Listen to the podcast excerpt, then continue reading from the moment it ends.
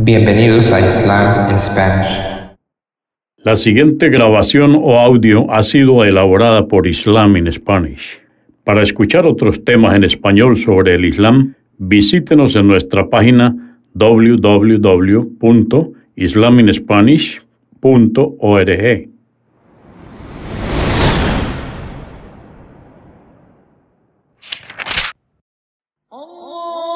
Bismillah ar-Rahman y-Rahim. En el nombre de Alá el Clemente, el Misericordioso.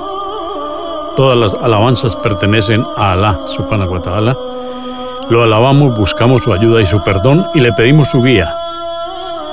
Nos refugiamos en Alá del mal en nuestras almas y de la maldad de nuestros hechos. A quien Alá guíe, nadie podrá desviarlo. Y a quien Alá, subhanahu wa ta'ala, desvíe, nadie podrá guiarlo.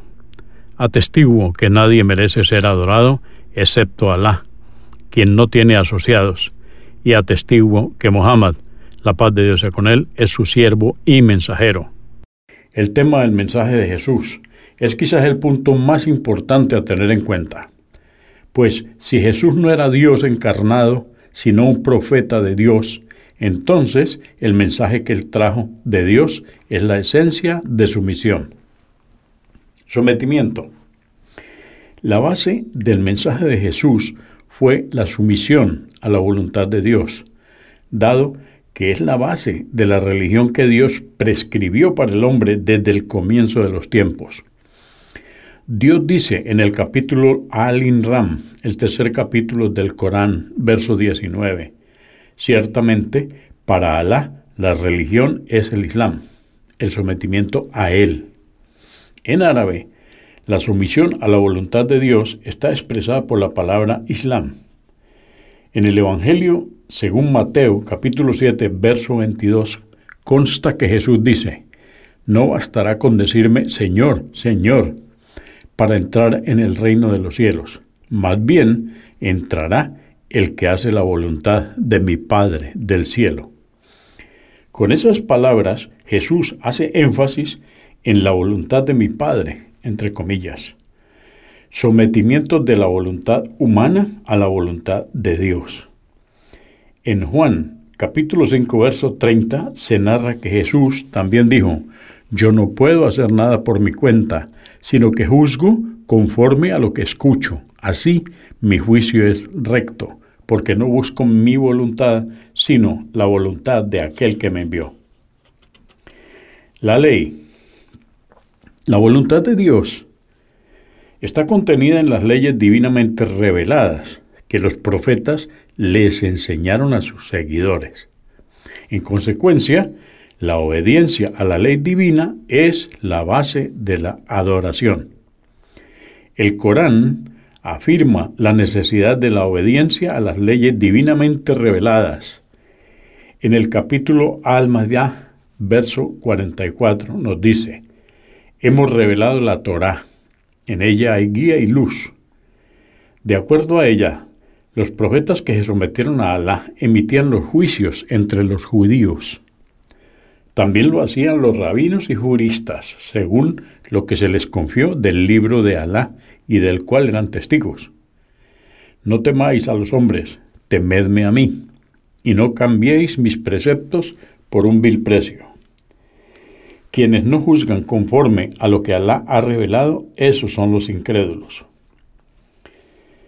En el Evangelio según Mateo, en el capítulo 19, versos 16 y 17, consta que Jesús consideraba la obediencia a las leyes divinas como la llave al paraíso.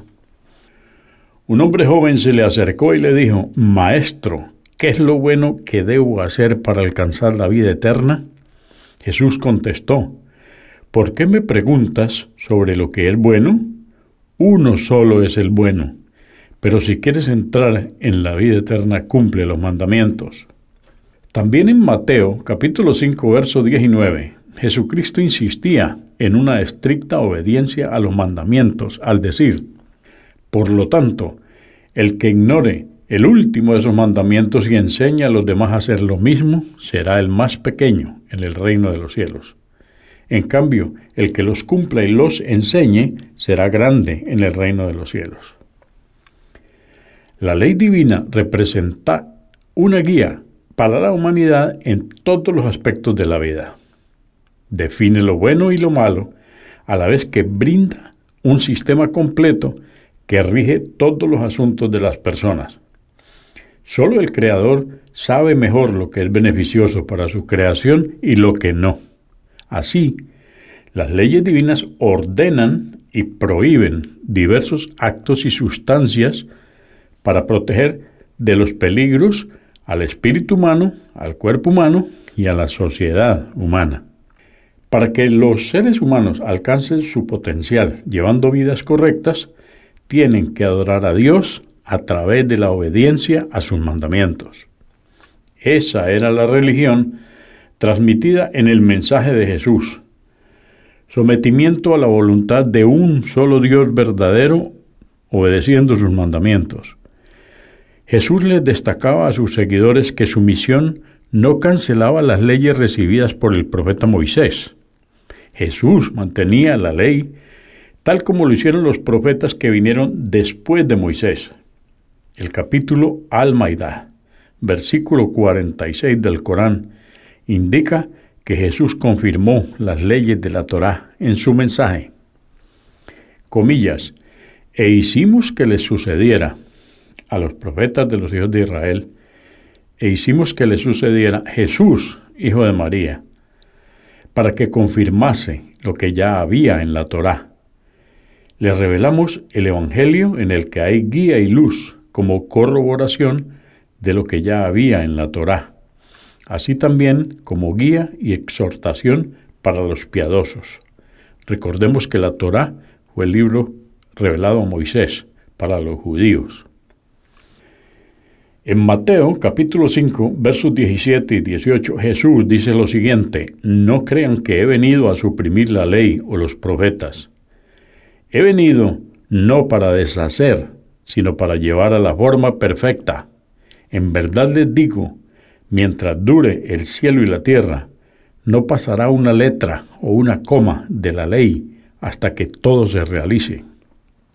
Sin embargo, Pablo, quien decía ser discípulo de Jesús, canceló sistemáticamente las leyes. En su carta a los romanos, capítulo 7, verso 6, dice lo siguiente, pero ahora hemos muerto a lo que nos tenía aprisionados, y la ley ya no vale para nosotros. Ya no estamos sirviendo a una ley escrita, cosa propia del pasado, sino al Espíritu. Esto es lo nuevo, así decía Pablo. Unitarianismo. Jesús vino como profeta, convocando a su pueblo a adorar solo a Dios, tal como lo hicieron los profetas antes que él. Dios, en el capítulo anal del Corán, capítulo 16, verso 36, dice, Por cierto que enviamos a cada nación un mensajero para que les exhortase al adorar a Alá y a evitar el seductor. En Lucas capítulo 3 verso 8, el demonio le pide a Jesús que lo adore, prometiéndole la autoridad y la gloria de todos los reinos de este mundo.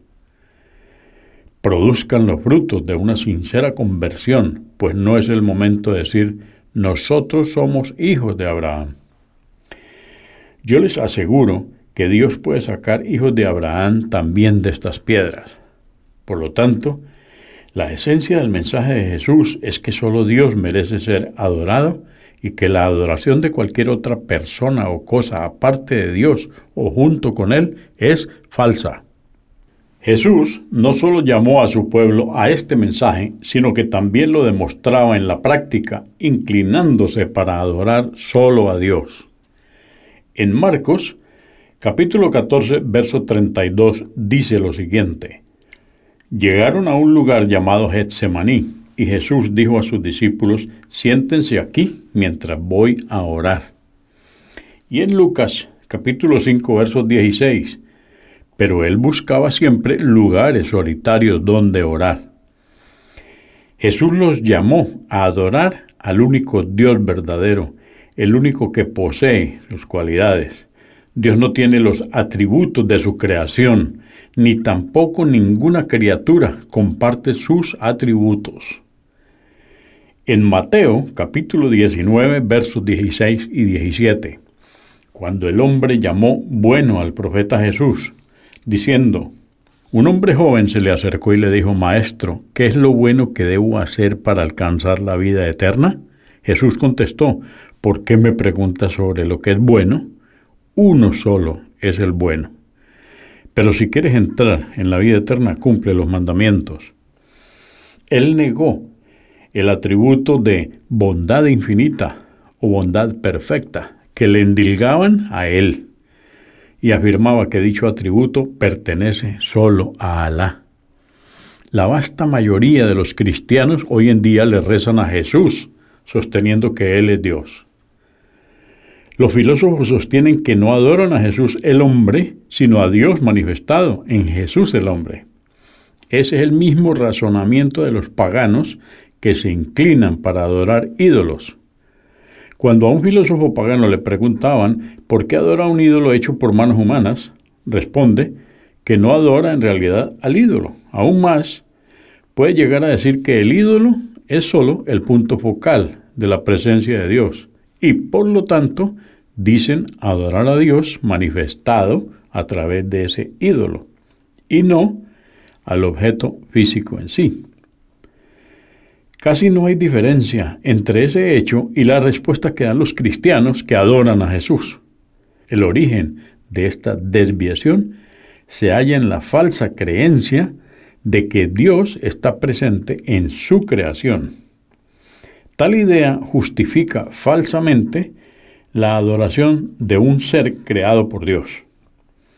El mensaje de Jesús, que urgió a la humanidad a adorar a un solo Dios, se distorsionó después de su partida. Los seguidores posteriores, comenzando por Pablo, convirtieron ese mensaje puro y simple en una complicada filosofía trinitaria que justificó la adoración de Jesús y luego la adoración de, la Madre de Jesús, María, de los ángeles, de los santos.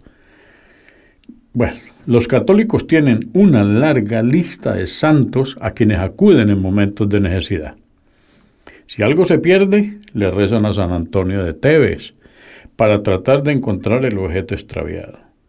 San Judas Tadeo es el patrón de lo imposible y se le reza para que interceda ante enfermedades incurables y matrimonios poco probables y así, cosas similares.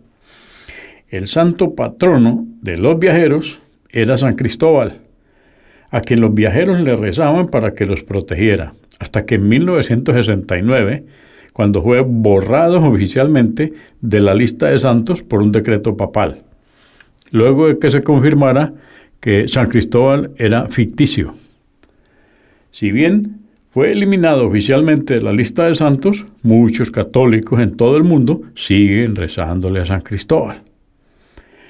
Adorar santos la adoración de santos contradice y corrompe la adoración de un único Dios. Es en vano, porque ni los vivos ni los muertos pueden responder las plegarias de los humanos. La adoración de Dios no debe ser compartida de ninguna manera por su creación. Respecto a esto, Alá dice lo siguiente en el capítulo Al-Ará, capítulo 7, verso 194 del Corán. Por cierto, que lo que adoráis en vez de Alá son criaturas, igual que vosotros. Voy a leer un llamado que hay aquí, bien importante. Dice, los ángeles Miguel, Gabriel y Rafael fueron convertidos en santos y la celebración religiosa conocida como Miquelmas, o sea, la llamada fiesta de San Miguel, recuerdo que en El Salvador la llama fiesta de San Miguel, y todos los santos, por los anglicanos les fue dedicada a ellos el 29 de septiembre por las iglesias occidentales y el 8 de noviembre por la iglesia ortodoxa. El culto de San Miguel comenzó en la iglesia oriental en el siglo IV después de Cristo. Debido a la posición tradicional de San Miguel como líder de los ejércitos celestiales, se incorporó la veneración a todos los ángeles a su culto. La información de esto está en la The New Encyclopedia Británica, o sea, la nueva Enciclopedia Británica, volumen 8, página 95. Entonces San Miguel también se convirtió en el patrono de los soldados. Entonces, recordemos pues que en el Corán nos dice, por cierto que lo que adoráis en vez de Alá son criaturas, igual que vosotros. Ese fue el mensaje de Jesucristo y de todos los profetas que le antecedieron. También fue el mensaje del último profeta Mohammed, la paz de Dios sea con él. Por lo tanto, si un musulmán o alguien que dice ser musulmán le rezara a un santo, ya salió de las fronteras del Islam.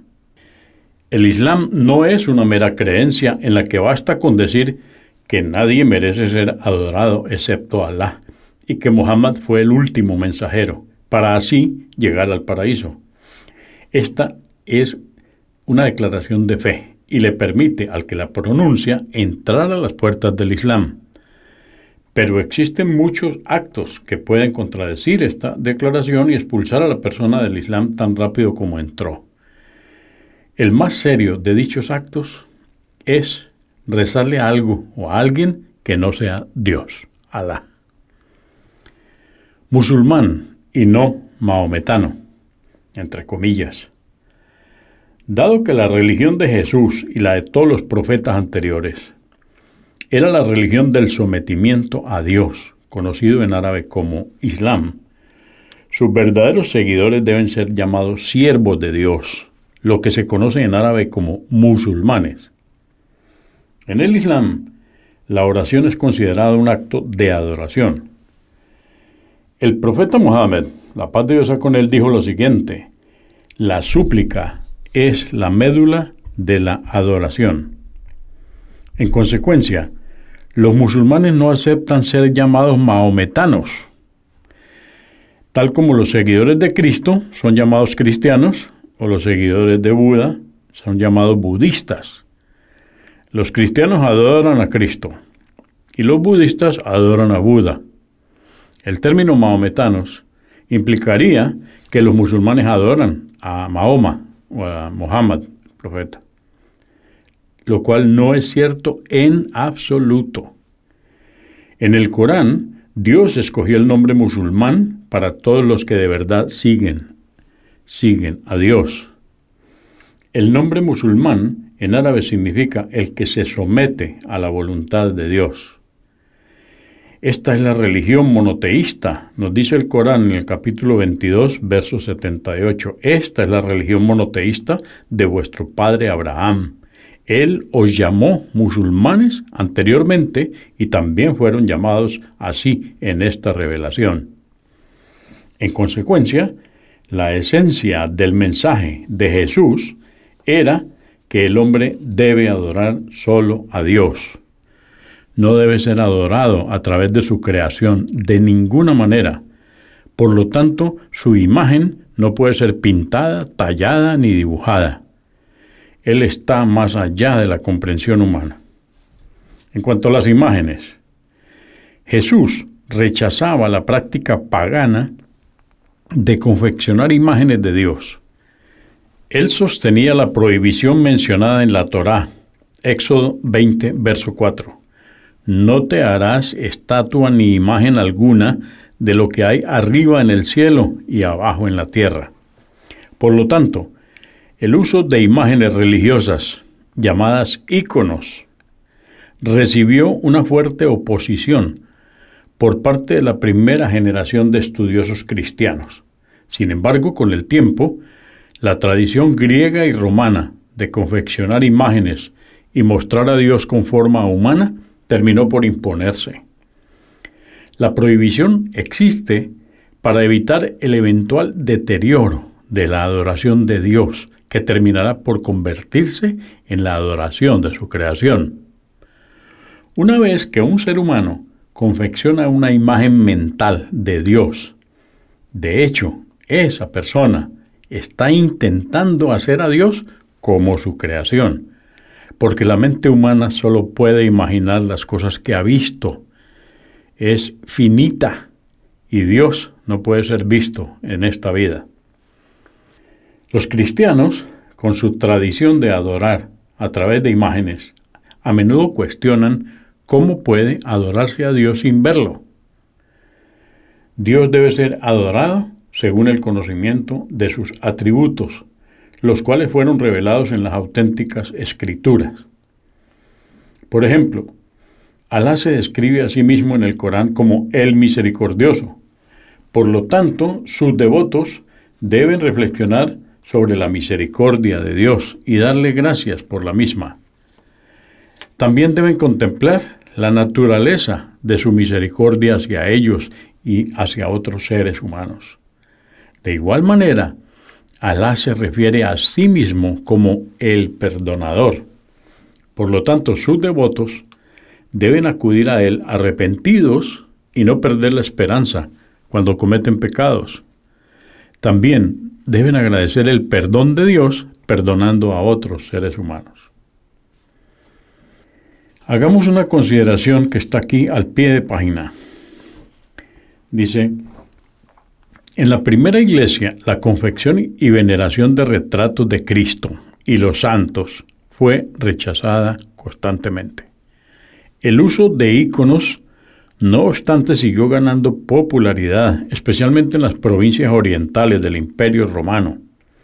Hacia el fin del siglo VI después de Cristo y principios del VII, los tales íconos se convirtieron en el objeto de un culto alentado oficialmente a menudo con implicaciones supersticiosas y su animación. La oposición a dichas prácticas se hizo notoria en Asia Menor. En el año 726, el emperador bizantino Leo III se opuso públicamente a los íconos y en el 730 se prohibió oficialmente su uso. Esto llevó a la persecución contra los devotos que alcanzó una amplia repercusión en el reino del sucesor de Leo, Constantino V. Esto es en el año entre los años 741 y 775 después de Cristo. Sin embargo, en el año 787 la emperatriz Irene convocó el séptimo el Consejo Ecuménico en Nicea, en el cual se condenó el iconoclasmo y se restableció el uso de imágenes. Los iconoclastas recuperaron el poder en 814 después de la asunción al trono de Leo V y se volvió a prohibir el uso de iconos en un consejo en el año 815 después de Cristo. El segundo período iconoclasta terminó con la muerte del emperador Teófilo en el año 842.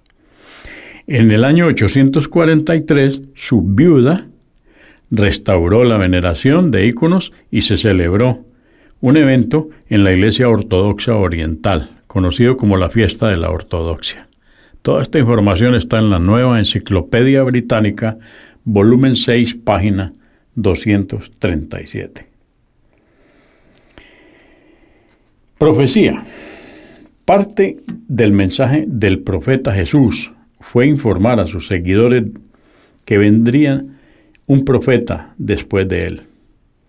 Así como Juan el Bautista anunció la llegada de Jesucristo, el profeta Jesús, a su vez, anunció la llegada del último de los profetas de Dios, el profeta Mohammed. En el Corán, capítulo 61, verso 6, Dios cita la profecía de Jesús sobre el profeta Mohammed, la paz de Dios con él. Dice así, y cuando Jesús, hijo de María, dijo, Oh hijos de Israel, yo soy el mensajero de Alá, enviado a vosotros para corroborar la Torá y anunciar a un mensajero que vendrá después de mí, llamado Ahmed. Este era uno de los nombres del profeta Mohammed, la paz de Dios sea con él. También hay algunas referencias en los evangelios que parecen referirse a la llegada del profeta Mohammed, la paz y bendiciones de Dios sean con él. En el Evangelio, según Juan, capítulo 14, verso 16, consta que Jesús dice, y yo rogaré al Padre y les dará él otro protector que permanecerá siempre con ustedes.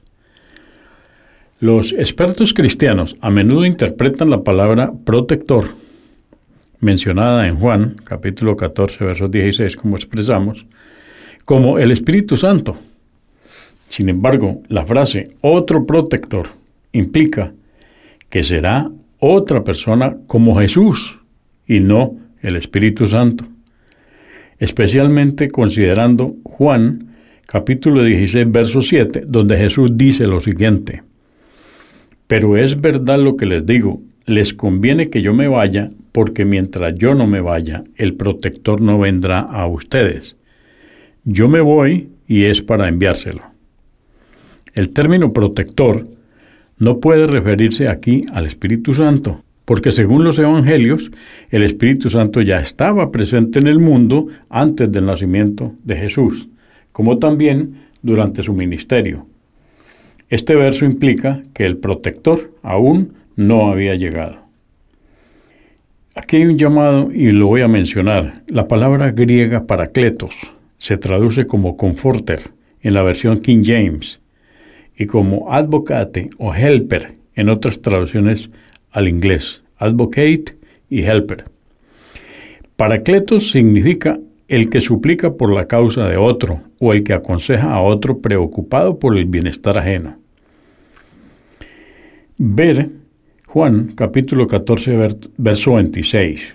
En adelante, el Espíritu Santo, el intérprete que el Padre les va a enviar en mi nombre, les enseñará todas las cosas y les recordará todo lo que yo les he dicho. Sin embargo, en 1 Juan capítulo 4 verso 1 se utiliza el término espíritu para referirse al profeta. Queridos míos, no se fíen de cualquier inspiración Examinen los espíritus para ver si vienen de Dios, porque andan por el mundo muchos falsos profetas. En español, la palabra otro puede significar otro de la misma clase o otro de otra clase. El texto griego del Nuevo Testamento utiliza la palabra alon, con doble L, alon, que es el acusativo masculino de alos, significa entre comillas otro de la misma clase. La palabra griega que significa otro de la misma clase es heteros, pero el Nuevo Testamento no utiliza esta palabra en Juan capítulo 14 versos 16. Esto está en Jesús, un profeta del Islam, en las páginas 15 y 16. La declaración de Jesús de que el profeta protector permanecerá junto a ustedes por siempre puede interpretarse como que no habría necesidad de que más profetas sucedieran a este protector. Él sería el último de los profetas de Dios cuyo mensaje se conservaría hasta el final del mundo. La predicción que hizo Jesús sobre la llegada del profeta Mohammed, que la paz y las bendiciones de Dios sea sobre ambos, confirmó las profecías sobre el profeta Mohammed en la Torá en Deuteronomio, capítulo 18, versos 18 y 19, está escrito que el Señor le dijo a Moisés, yo haré que se levante de en medio de sus hermanos un profeta, lo mismo que hice contigo. Yo pondré mis palabras en su boca, y él les dirá todo lo que yo mande. Si alguno no escucha mis palabras cuando habla el profeta de parte mía, yo mismo le pediré cuentas. En Isaías 42 se profetiza acerca de un siervo del Señor elegido, cuya misión profética será para toda la humanidad, a diferencia de los profetas hebreos, cuyas misiones se limitaban a Israel. He aquí a mi siervo, a quien yo sostengo, mi elegido, al que escogí con gusto. He puesto mi espíritu sobre él y hará que la justicia llegue a las naciones no se dejará quebrar ni aplastar hasta que establezca el derecho en la tierra. Las tierras de ultramar esperan su ley. Que levanten la voz el desierto y sus ciudades, los campos donde vive Sedar. Este particular siervo del Señor es el único identificado con Sedar entre los árabes. Eh, aquí hay un llamado que dice, los descendientes de Ismael pasaron a ser conocidos como árabes, término que en hebreo significa aquellos que habitan el, Ara, el Arabá o desierto.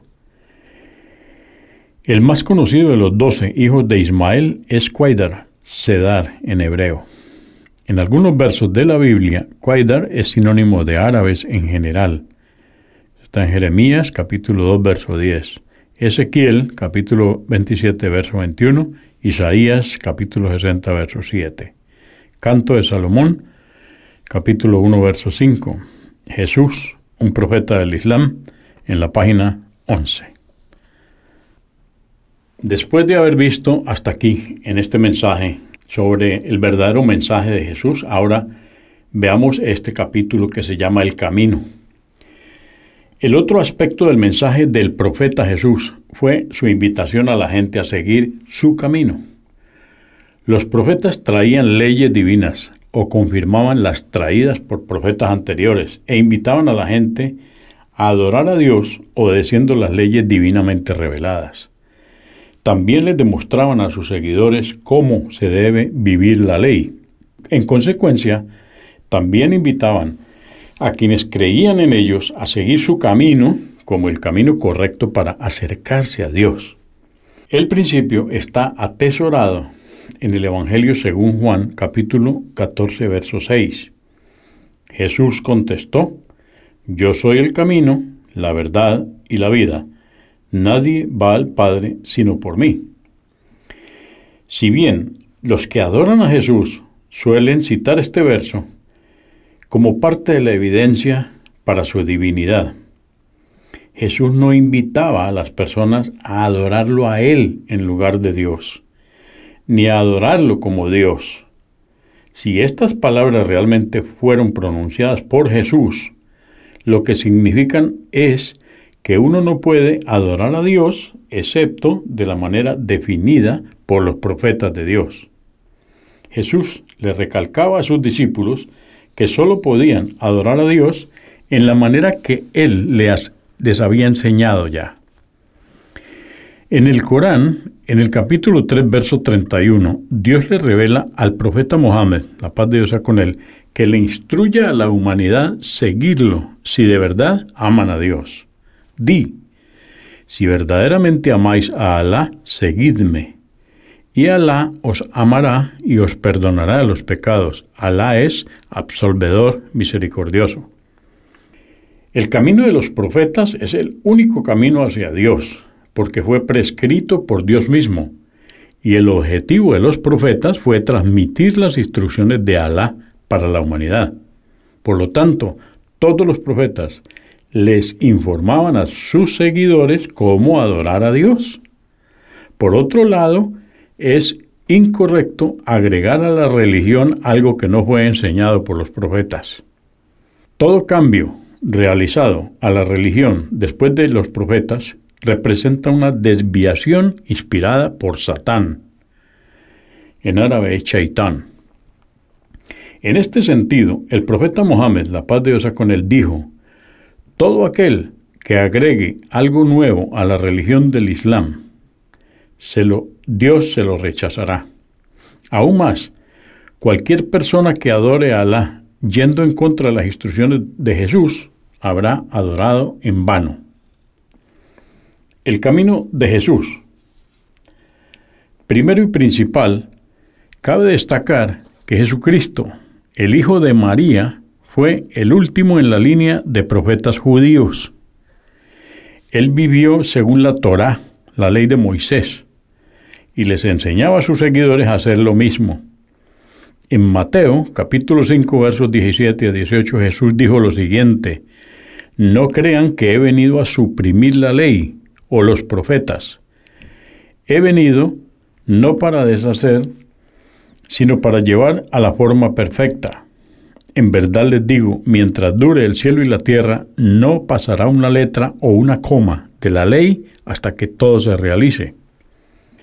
Lamentablemente, unos cinco años después del fin del ministerio de Jesús, un joven rabino, conocido como Saúl de Tarso, quien decía haber visto a Jesús en una visión, comenzó a cambiar el camino de Jesús Este era Pablo.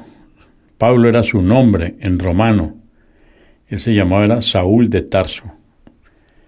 Tenía un considerable respeto por la filosofía romana y hablaba con orgullo de su ciudadanía romana. Su convicción era que los no judíos que se convirtieran en cristianos no deberían llevar la carga de la Torá en ningún sentido. El autor de Hechos de los Apóstoles, capítulo 13, verso 39, cita a Pablo diciendo, Quien cree en este Jesús es liberado de todo esto, las obligaciones de la ley mosaica. Fue principalmente a través de los esfuerzos de Pablo que la iglesia comenzó a tomar su carácter no judío. Pablo escribió la mayor parte de las cartas del Nuevo Testamento llamadas epístolas, las cuales son aceptadas por la Iglesia como la doctrina oficial y la escritura inspirada. Estas cartas no conservan el Evangelio de Jesús, ni tampoco lo representan. Por el contrario, Pablo transformó las enseñanzas de Cristo en una filosofía helénica. Helénica quiere decir una filosofía greco-romana. Los siguientes son ejemplos de enseñanzas que el profeta Jesús seguía y enseñaba, pero que luego fueron abandonadas por la iglesia. Sin embargo, muchas de estas enseñanzas fueron revividas en el mensaje final del Islam, traído por el profeta Mohammed, la paz de Dios sea con él, y permanecen como parte fundamental de las prácticas religiosas musulmanas hasta el día de hoy. La circuncisión. Esto ya empezamos los ejemplos. Jesús era circuncidado o circunciso según el Antiguo Testamento, esta tradición comenzó con el profeta Abraham, quien no era ni judío ni cristiano, pero era el profeta. De él derivan los otros profetas de las religiones monoteístas. En Génesis, capítulo 17, versos 9 al 13, está escrito lo siguiente. Dijo Dios a Abraham, guarda mi alianza, tú y tus descendientes después de ti de generación en generación. Esta es mi alianza contigo y con tu raza después de ti, que ustedes deberán guardar. Todo varón entre ustedes será circuncidado.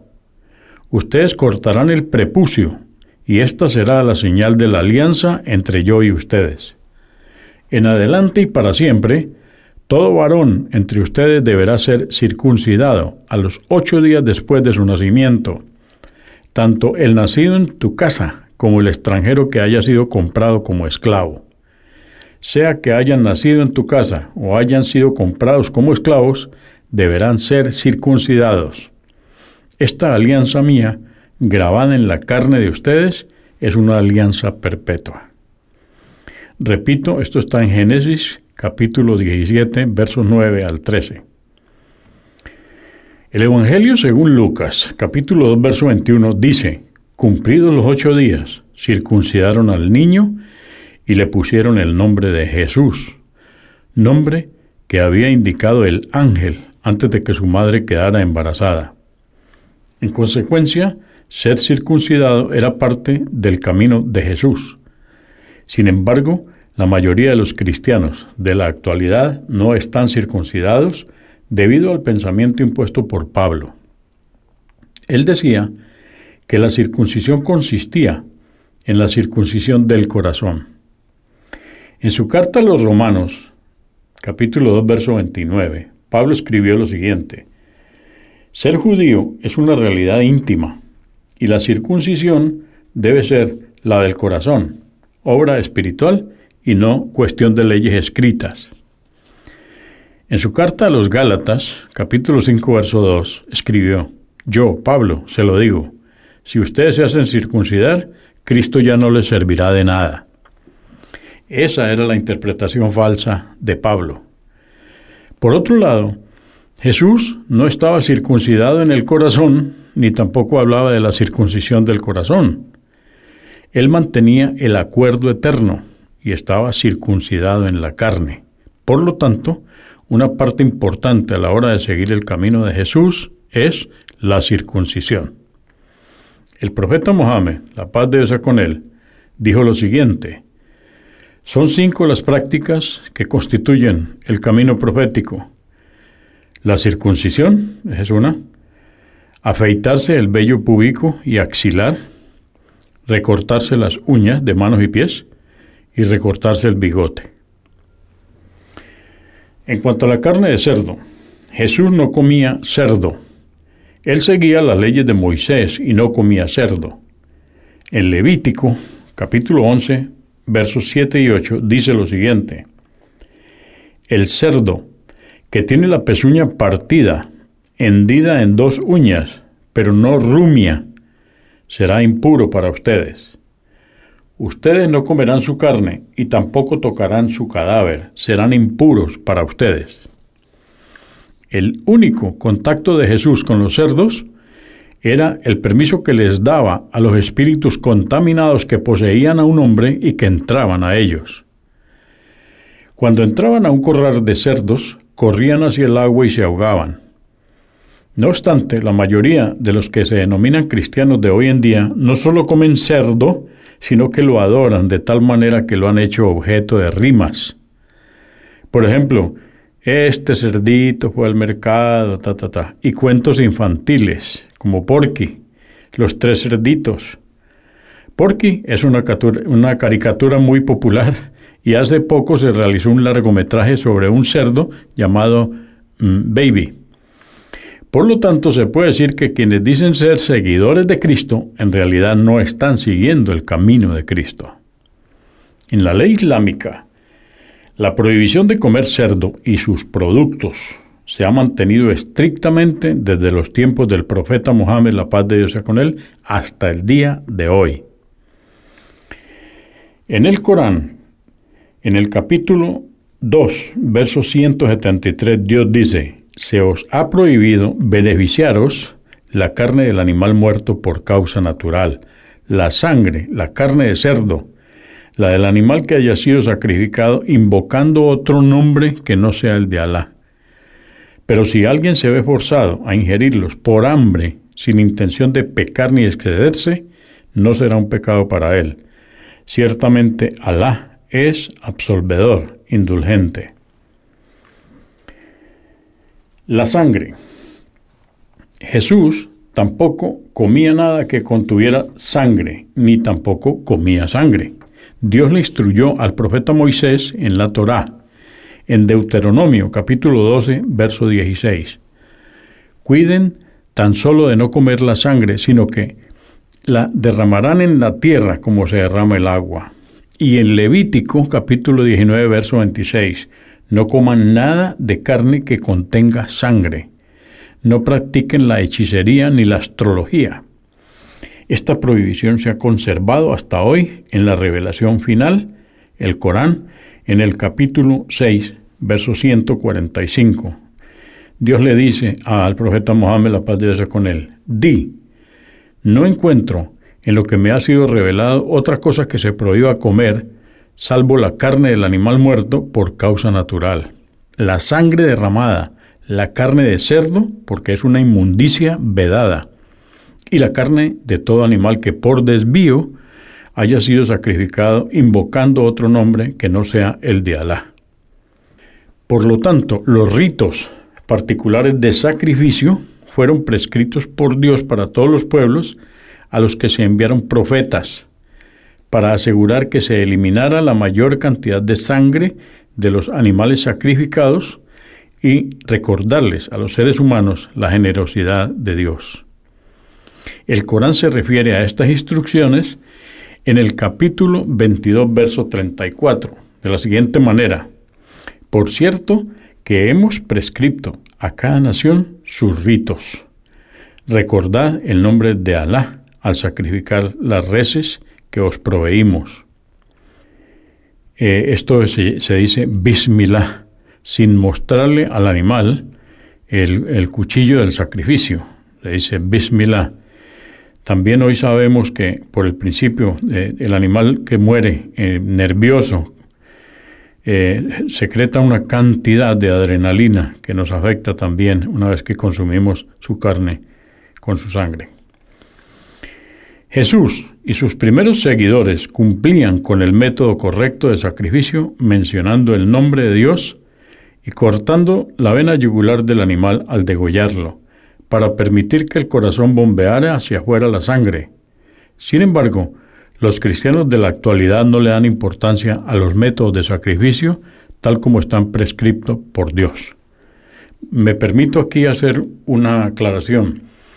En este siglo XXI, y estamos hablando hoy, en este mes de marzo del año 2007, cuando ustedes vayan a los mercados y quieran encontrar la carne de animales que han sido sacrificados como Dios manda, dice carne halal, halal con H.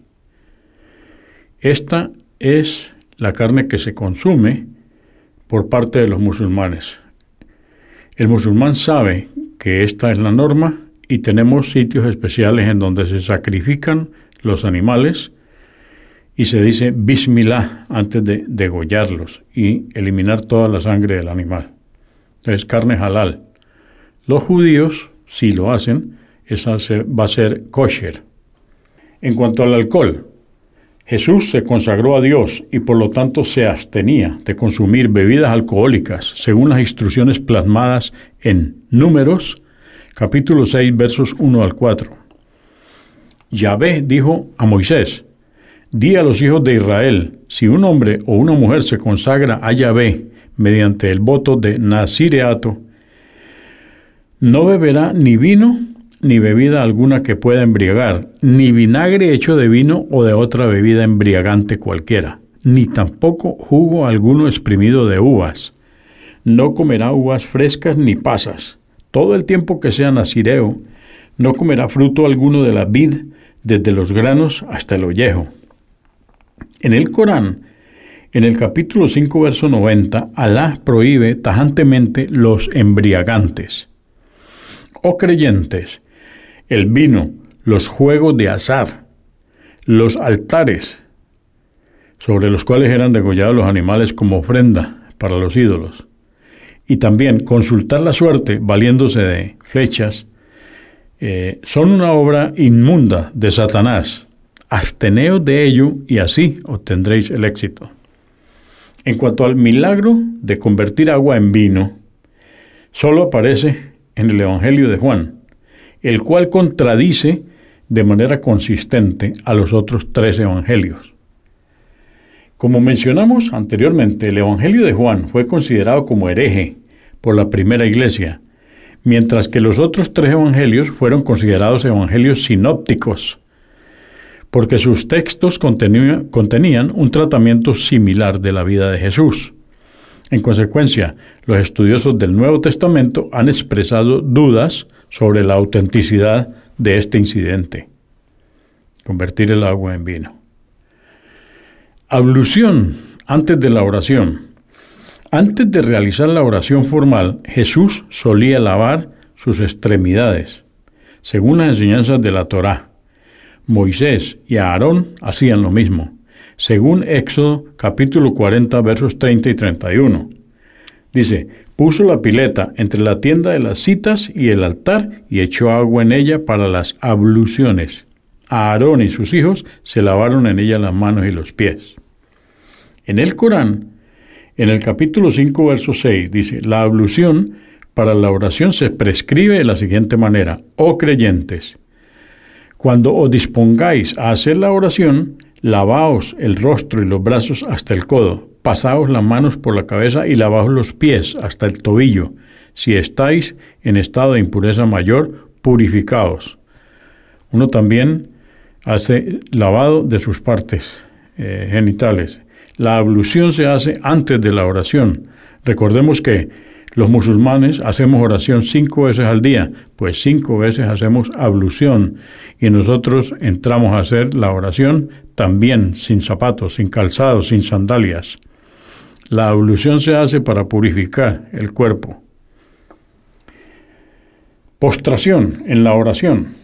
En los evangelios se describe a Jesús postrado durante la oración. En Mateo capítulo 26, verso 39, el autor describe un incidente que tuvo lugar cuando Jesús fue con sus discípulos a Getsemaní.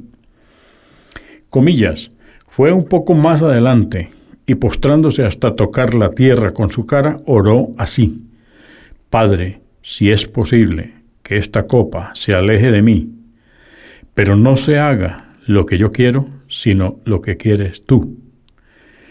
Los cristianos en la actualidad se arrodillan, unen sus manos en una postura que no se le puede atribuir a Jesús.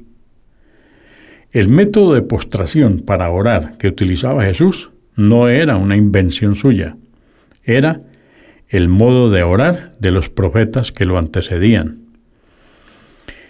En el Antiguo Testamento, Génesis capítulo 17, verso 3, consta que el profeta Abraham bajaba su rostro para orar. En Números, capítulo 16, verso 22 y capítulo 20, verso 6, tanto Moisés como Aarón hacían lo mismo para orar. En Josué, capítulo 5, verso 14 y capítulo 7, verso 6, y Josué bajaba su rostro hasta el suelo para adorar. En 1 Reyes, capítulo 18, verso 42, Elías se inclinaba en el suelo y ponía el rostro entre las rodillas. Esa era la manera que tenían los profetas elegidos por Dios para transmitir su palabra al mundo, y es la única manera mediante la cual los que dicen seguir a Jesús obtendrán la salvación que él predicaba en su Evangelio. El capítulo 76, versos 25 y 26, es uno de los tantos ejemplos coránicos de las instrucciones que Dios le dio a los creyentes acerca de cómo inclinarse y adorarlo. Dice, y recuerda a tu Señor por la mañana y por la tarde y por la noche, prostérnate ante Él y glorifícale gran parte de ella. El velo. Las mujeres que rodeaban a Jesús usaban velo, según la práctica de las mujeres que rodeaban a los primeros profetas. Sus prendas eran holgadas y cubrían completamente el cuerpo y utilizaban pañuelos para cubrirse el cabello. En Génesis capítulo 24 versos 64 y 65 dice lo siguiente, También Rebeca divisó a Isaac y al verlo se bajó del camello. Preguntó al mayordomo, ¿quién es aquel hombre que viene por el campo a nuestro encuentro? Le respondió, es mi patrón. Ella entonces tomó su velo y se cubrió el rostro. Pablo escribió lo siguiente en su carta a los Corintios. En cambio, la mujer que ora o profetiza con la cabeza descubierta falta al respeto a su cabeza. Sería igual si se cortase el pelo al rape o al rapé. No quiere cubrirse el pelo, que se lo corte al rapé que le da vergüenza andar con el pelo cortado al rapé, pues que se ponga el velo. Algunos pueden sostener que usar un velo total era la costumbre general de esos tiempos, sin embargo no es así. Tanto en Roma como en Grecia, cuyas culturas dominaban la región, el atuendo popular era ya bastante corto y dejaba ver los brazos, las piernas y el pecho. Solo las mujeres religiosas de Palestina que seguían la tradición judía se cubrían. Según el rabino, el doctor Menachem Brayer, profesor de literatura bíblica en la Yeshiva University, era costumbre que las mujeres judías salieran en público con la cabeza cubierta y en ocasiones cubriendo todo el rostro y dejando libres solo los ojos. También agregó que durante el período tanaítico, si una mujer judía no se cubría la cabeza, era considerada una afronta a su honor. Cuando la cabeza estaba descubierta, podía recibir una multa de hasta 400 susim eh, por dicha falta. Es una moneda de la época. El famoso teólogo cristiano de los primeros tiempos, San Tertuliano, fallecido en el año 220 después de Cristo, escribió lo siguiente en su famoso tratado sobre el velo de las vírgenes. Mujeres jóvenes, si usan velo en las calles, deben usarlo en la iglesia. Si usan velo cuando están con extraños, entonces deben usarlo frente a sus hermanos. Una de las leyes canónicas vigentes hasta hoy en la Iglesia Católica establece que las mujeres deben cubrirse la cabeza en la Iglesia. Ciertas facciones cristianas, como los Amish y los Menonitas, por ejemplo, exigen a sus mujeres que se cubran. En el Corán, en el capítulo 24, verso 31, se les indica a las mujeres creyentes cubrir sus gracias y usar velos en la cabeza y el pecho.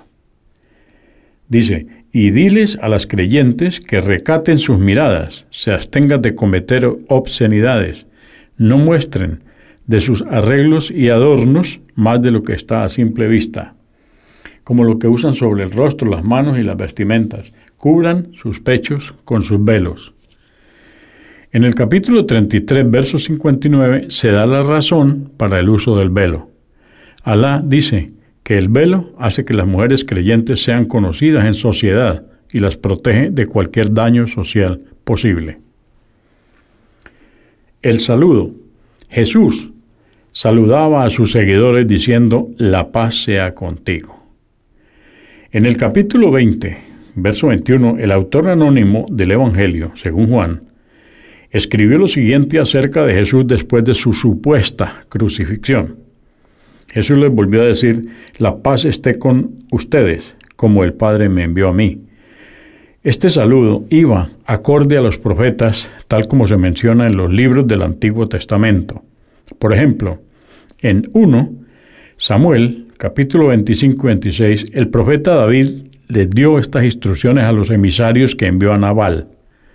Le dirán, Hermano, la paz sea contigo, con tu casa y todo lo que tienes. El Corán indica que todo aquel que entre a un hogar debe dar su saludo de paz, y aquellos que entren al paraíso serán saludados de igual manera por los ángeles. En el capítulo 6, verso 54, Dios les instruye a los creyentes a que saluden con la paz. Cuando se presenten ante ti dice entre comillas, cuando se presenten ante ti aquellos que creen en nuestros signos, diles, la paz sea con vosotros. Assalamu alaikum. Se contesta el musulmán, walaikum salam. Cada vez que un musulmán se encuentra con otro, debe usar este saludo. Jesús confirmó la institución de la caridad compulsiva, conocida como el diezmo, o sea, la décima parte, el cual era tomado de la cosecha anual para dárselo a Dios en celebración. En Deuteronomio capítulo 14, verso 22 dice lo siguiente, Cada año separarás el diezmo de todo lo que hayas sembrado y que haya crecido en tus tierras. En el Corán, en el capítulo eh, de Al-An'am, verso 141, Dios le recuerda a los creyentes que paguen la caridad al momento de la cosecha. Él es quien ha creado huertos, unos con plantas rastreras y otros con plantas que crecen hacia lo alto. Y ha creado también las palmeras, las plantas de diferentes frutos, los olivos y los granados, todos de aspecto parecido, pero de frutos con sabores diferentes. Comed de sus frutos cuando maduren, pero pagad lo que corresponda por ellos, de zakat, el día de la cosecha, y no derrochéis, porque Alá no ama a los pródigos a los derrochadores. El sistema de caridad obligatoria, en el, el nombre es zakat en árabe, está bien organizado, con unas tasas para dinero efectivo y metales preciosos y otras para productos agrícolas y ganados. Además, el Corán establece claramente quiénes deben recibir esa caridad en el capítulo 9, verso 60. La misma se distribuye principalmente en distintas categorías de pobres y no se utiliza para darle una vida cómoda a los sacerdotes ni a los pastores, porque no hay, en el Islam no hay ni sacerdotes ni pastores. El ayuno. Según los evangelios, Jesús ayunó durante 40 días. En Mateo capítulo 4 verso 2 dice lo siguiente, y después de estar sin comer 40 días y 40 noches, al final sintió hambre. Esto iba según la práctica de los primeros profetas.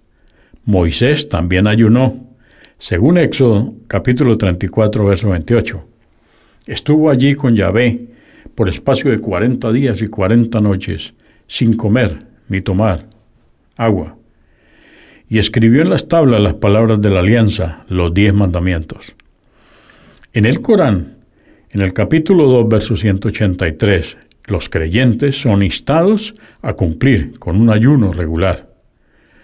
Oh creyentes, se os prescribió el ayuno, al igual que a quienes os precedieron, para que alcancéis la piedad. El fin del ayuno está definido claramente como el desarrollo de una conciencia de Dios. Él sabe quién ayuna de verdad y quién no. Por lo tanto, quien ayuna se abstiene de comer y beber porque tiene conciencia de Dios. El ayuno regular eleva esa conciencia, lo que a su vez lleva a tener una mayor inclinación a ser correctos. Los creyentes deben ayunar desde el alba hasta el ocaso, durante todo el mes de Ramadán, que es el noveno mes del calendario lunar. El profeta Mohammed, la paz de Dios con él, también dijo, el mejor ayuno fuera del mes de Ramadán es el de mi hermano, el profeta David, quien solía ayunar día por medio. En cuanto a la usura, la usura o intereses, al cumplir con la ley, el profeta Jesús también se oponía a cobrar o pagar intereses, ya que los textos de la Torá así lo prohibían. En Deuteronomio capítulo 23, verso 19 dice lo siguiente, No prestarás con interés a tus hermanos ni dinero, ni alimentos, ni cualquier otra cosa por la que se cobran intereses. El interés también está estrictamente prohibido en el Corán, en el capítulo 2, verso 278, oh creyentes, temed a Alá y renunciad a lo que os adeuden a causa de la usura, si es que sois en verdad creyentes. Para cumplir con este requisito divino, los musulmanes desarrollaron un sistema bancario alternativo, conocido comúnmente como banca islámica, la cual está libre de intereses. La poligamia no existen registros que el profeta Jesús se haya opuesto a la poligamia. Si así fuera, lo que condenaba era la práctica de los profetas que lo antecedieron. Existen varios ejemplos de matrimonios polígamos en los profetas. Según la Torá, el profeta Abraham tenía dos esposas. Según Génesis, capítulo 16, verso 13. Abraham llevaba diez años viviendo en Canaán, cuando su esposa Sara tomó a su esclava Agar y se la dio a su esposo Abraham por esposa. También el profeta David, según el primer libro de Samuel, capítulo 27, verso 3, y permanecieron con Aquís, él y sus hombres, cada cual con su familia, David con sus dos esposas, Ahinoán de Jezrael y Abigail, esposa de Nabal de Carmelo. En 1 Reyes capítulo 11 verso 3 se dice que Salomón tuvo 700 mujeres que eran princesas y 300 concubinas. El hijo de Salomón, Rehoboam, también tenía varias esposas, según 2 Crónicas capítulo 11 verso 21. Roboam amó a Maacá, hija de Absalom, más que a todas sus mujeres y concubinas, pues tuvo 18 mujeres y 60 concubinas, y fue padre de 28 hijos y 60 hijas. De hecho, la Torá incluso especificaba las leyes con respecto a la división de herencia en casos de poligamia. En Deuteronomio capítulo 21, versos 15 y 16, la ley dice lo siguiente, cuando un hombre tiene dos mujeres, de las cuales a una quiere y a la otra no, Puede ser que las dos le den hijos y que el primogénito sea hijo de la mujer menos amada. El día que reparta la herencia entre sus hijos, no podrá dar los derechos de, primogenitura al hijo de la mujer a la que quiere, en perjuicio del primogénito que le dio la mujer no amada. La única restricción a la poligamia era la prohibición de tomar la hermana de una esposa como esposa rival, según Levítico capítulo 18, verso 18, teniendo ya mujer, no tomarás a su hermana para ponerla celosa, teniendo relaciones con su hermana mientras viva ella. El Talmud aconseja tener un máximo de cuatro esposas, tal como el profeta Jacob.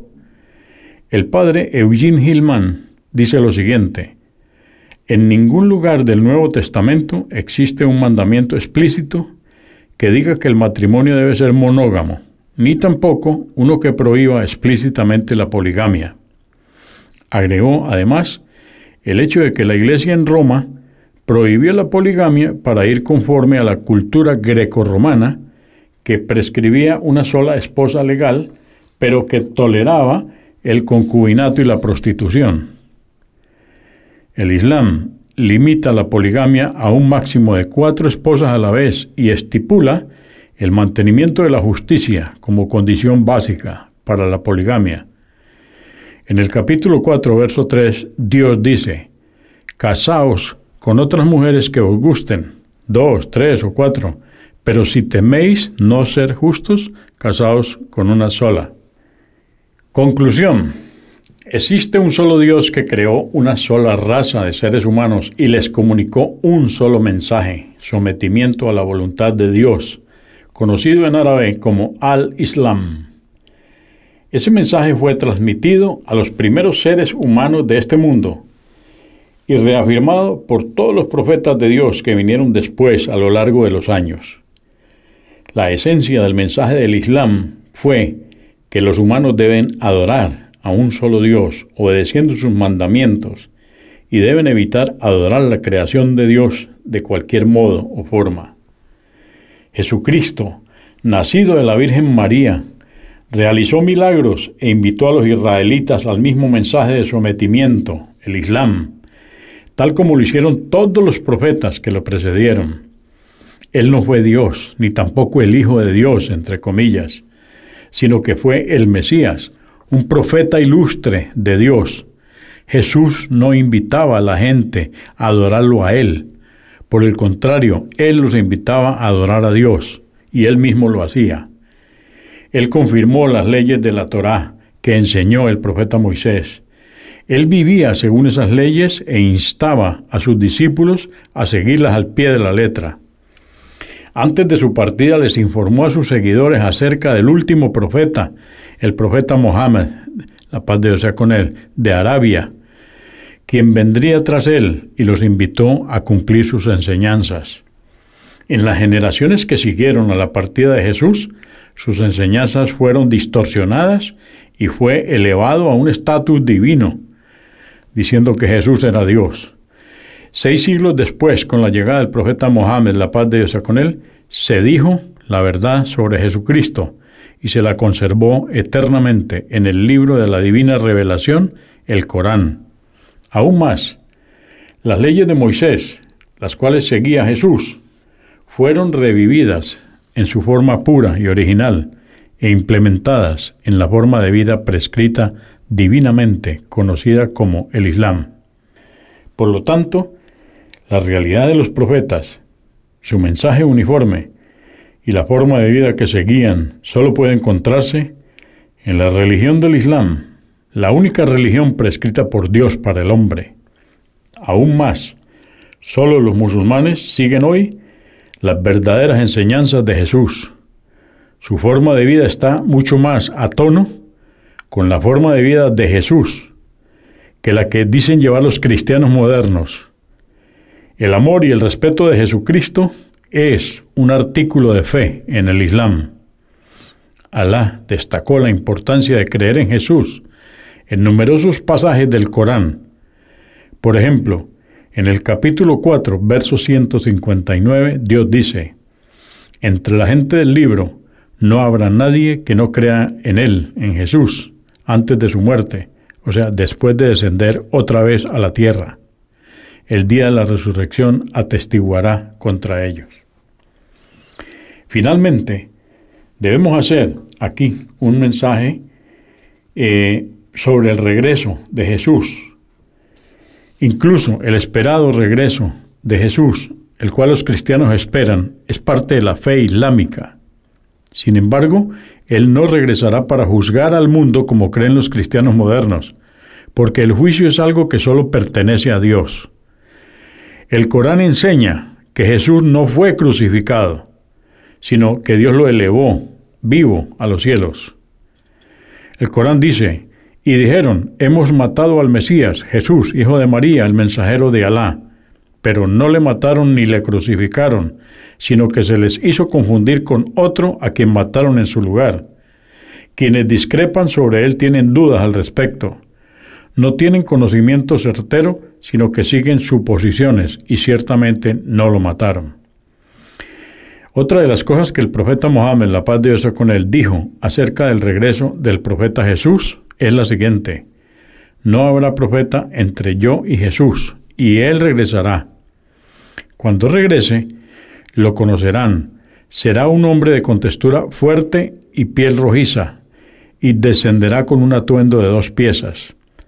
Luchará con la gente para establecer el Islam y romperá la cruz, matará al cerdo y cancelará el hijya. El hijya es un impuesto que se les cobraba a los cristianos y judíos que vivían bajo gobierno musulmán en lugar del zakat, que es la caridad obligatoria, y del servicio militar. Entonces, él matará al cerdo, cancelará ese, el hijá. Durante ese tiempo, Alá destruirá todas las religiones, excepto el Islam, y matará al falso Cristo. Jesús permanecerá en la tierra durante 40 años, y cuando muera, los musulmanes rezarán la oración fúnebre por él. El regreso de Jesús será una de las señales de la llegada del día del juicio.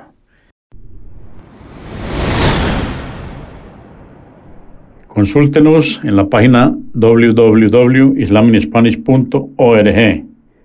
Comprendemos la bondad de poseer el idioma español y poder usarlo para explicar con claridad la verdad del Islam a la población hispana por medios audiovisuales. Assalamu alaikum. Que la paz de Dios sea con ustedes.